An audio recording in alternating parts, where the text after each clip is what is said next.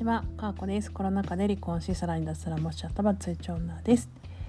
はい、今日は、えーとまあ、普通の人生をね、私は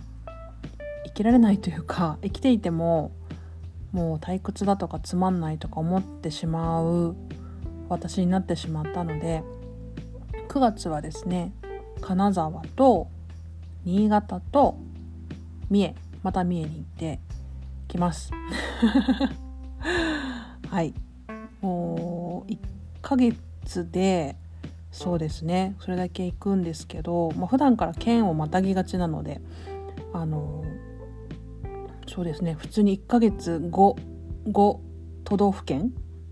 に行ってるような感じですけど、まあ、動きすぎですよね。動きすぎですけどでもまあ自然にチャージされてこようかななんていうふうに思っております。まあ、そんなこんなでですね。私がなんかもともと多分そんな旅好きとかこうなんかそういう感じにも見られないんですけどなんでそんなにこういろんなとこに行きたがるのかっていう、まあ、そこの部分をお話ししたいなと思うんですね。これはあの仲の良い千尋カルさんが言とも喋っていたことなんですけど旅をするってめちゃくちゃいいなっていうふうに思う理由の一つとしてこう旅人との出会いっていうのがあるんですよね。で、まあ、これももう言い尽くされていてもうそんなこと今更っていう感じなんですけどでもやっぱりなぜ旅をやめたくないかっていうとやっぱり自分のこの人生の狭さみたいなものですよね。価値観の狭さみたいなものをやっぱりすごく感じるんですよね。でいろんな人の人生に触れるっていう意味でやっぱりゲストハウスとか宿とかってすごくいい場所なんですよね。でいろんな人のえー、と生き様に触れることができる。で本当にただただそれは生きているというだけで、まあ、例えばその人がどんな会社に勤めていてどんな役職かとかね、まあ、そんなの関係なくて本当にみんながフラットに自分の人生を語り合えるみたいな。なんかそういうのってなんか本当に尊いなというふうに思うんですよね。やっぱり私はそういうこう立場とか役割とか役職とかそういう世界観の中じゃなくてもう本当にただの人として生きていきたいっていう気持ちがやっぱすごく強いんだろうなっていうふうに思っています。で、まあ、コミュニティもあの、まあ、1年ぐらい、えーと、上妻さんと寿司くんと運営してますけどなんかやっぱそういうただただフラットな、うん、関係でそれぞれが力を出し合ってやれることは何なのかなってやっていくみたいななんかそういうのってすごく心地いいなと思っていて、まあ、それがある意味これからの時代では当たり前になっていくことかもしれなくてそう思うとそれはそれですごく快適だなっていうふうに思うんですけれど今までの人生は私ちょっとあの役割とか肩書きとかそういうものがすごく重かったんですよね。重かったからなんかそういうものを外せる場所に行くとすごく安らぐんですよね。で、まあ、そういう時間とか空間をすごく求めているっていうのもあります。なので反動っていう部分もあると思うんですけど、まあ、反動だけではなくやっぱりその人との出会いとかなんかどうでもいい会話とか全然しないんですよ。なんかいろんなことが研ぎ澄まされて結局いかに生きるかみたいな問いに 問いになっていくみたいなそういう感じなんですよね。でその一方で最近私たまたまちょっととあることがあってこう自分の、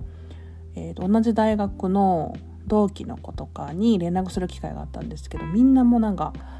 最近子供が風邪ひいちゃって大変だったんだけどみたいなんとか体調どう？とかなんかそういう感じの、まあ、よくあるね会話で、まあ、それも大事なんだけど全然この人たちと話したいことってうーんなんか違ってるんだろうなっていうふうに感じてしまってあの家族とかねこう自分の身内とかだったら、ま、そういうコミュニケーションも大切だよなみたいなふうに思えるんですけどなんかすごいつまんない会話だなと思っててで LINE してたんですけどなんか LINE もね最近半分ぐらいオンラインのつながりの人になってきててリアリアルな人たちリアルのお仕事とか友人とかの割合がね徐々になんか 減ってきてるというかね割合的にだから半々ぐらいになってきてるんじゃないかっていうぐらい LINE もオンラインでつながった方たちでなんかきっかけまあ正直関係ないんですよね。でも、まあ、音声っていう自分のこう中身だけをボーンって出しているような媒体でつながった人たちとこう深く仲良くなれたり何かリアルでもね何かできたりってめちゃくちゃ尊いなと思うんです。本当に。それがね徐々にこれからもっともっとできるようになっていくっていうふうに思うとねめちゃくちゃ胸が高鳴るし本当に自分の生きたい生き方とかがもっとスピーディーにさっさとできればよかったんだけどね。こねこねこねこねしちゃってた自分に気づいて。だから本当に自分が見たい景色とか日本って広いからね。いろんな場所があってすごく素敵な場所もいっぱいあるし便利な場所もあるしそれぞれの土地の良さもあるしなんかそういうのを見たり感じたりしないまま死んでいくのってねすごくもったいないと思うし私はもうアラフォーなので、まあ、別に健康でいるつもりですけれどいつまでも自分の足で動けて自分が運転できてみたいなことって当たり前じゃなくてだからもうちょっと自分のために時間を使って、まあ、自分が何を今望んでるのかっていうのを、まあ、さっさと叶えていくっ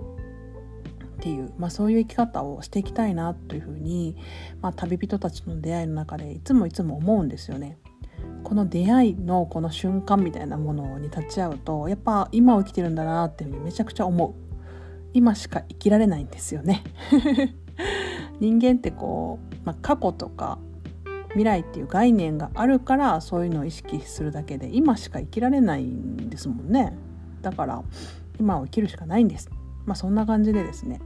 だから私はこう旅人との出会いをやめたくないのでそれもあってフリーアコモデーションを多分ね続けるんだろうなと思います。はい。というわけで来月はでもフリーアコモデーションは新潟と三重です。それ金沢は結構いい宿に泊まるんですけど、まあ、そういうホテルステイとかも織り交ぜながらまあちょっと宿で暮らしていくような生活になっていくかもしれないなと思っております。はい。皆さんも是非どこかで私と出会ってください。かこでした？さよなら